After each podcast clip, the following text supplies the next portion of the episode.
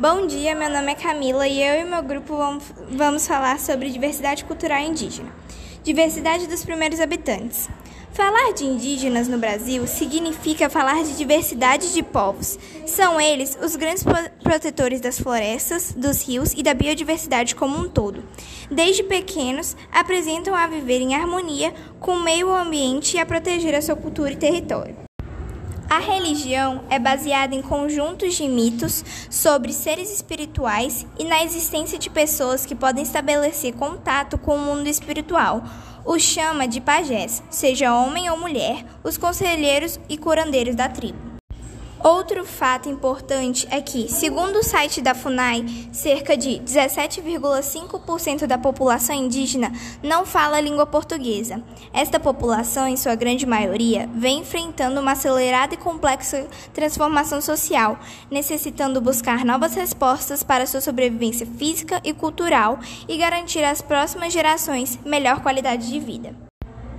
Uma das características mais comuns das diversas tribos indígenas era a fabricação de utensílios religiosos e de decoração com base em argila, madeira, bambu e penas de aves, além da confecção de pinturas corporais utilizadas em processos de caça e de guerra ou em festivais religiosos.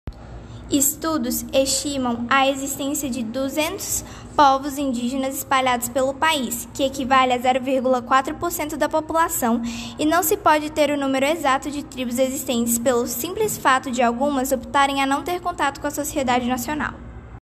Os povos indígenas são muito diferenciados entre si e, normalmente, essas diferenças não são explicadas em decorrência a fatores ecológicos ou econômicos. Foram consideradas, sobretudo, as seguintes questões: classificações linguísticas, o meio ambiente, o contato das sociedades indígenas e sociedades nacionais. As principais áreas onde os povos indígenas se encontram são Norte Amazônica, Juruá Purus, Gaporé, Tapajós Madeira, Alto Xingu, Tocantins Xingu, Pindaré Gurupi, Paraná, Paraguai, Nordeste e Tietê Uruguai. Observa-se que o desmatamento, as queimadas e as invasões das terras indígenas e unidades de conservação são algumas das inúmeras ameaças que a sociedade indígena enfrenta. Elas crescem de forma rápida e assustadora na Amazônia, estimuladas pela ação e omissão do governo com a finalidade de favorecer a exploração predatória das riquezas naturais da região. Hoje em dia, devido ao desmatamento e apesar de manterem muitos hábitos alimentares, os indígenas que permaneceram tiveram que se adaptar aos hábitos alimentares da sociedade brasileira contemporânea. A caça, a pesca e a coleta, que eram possíveis quando as florestas eram preservadas, já não são mais suficientes para alimentar a pequena população indígena. Então, foi essa a nossa pesquisa sobre diversidade cultural indígena e espero que tenham gostado do nosso podcast.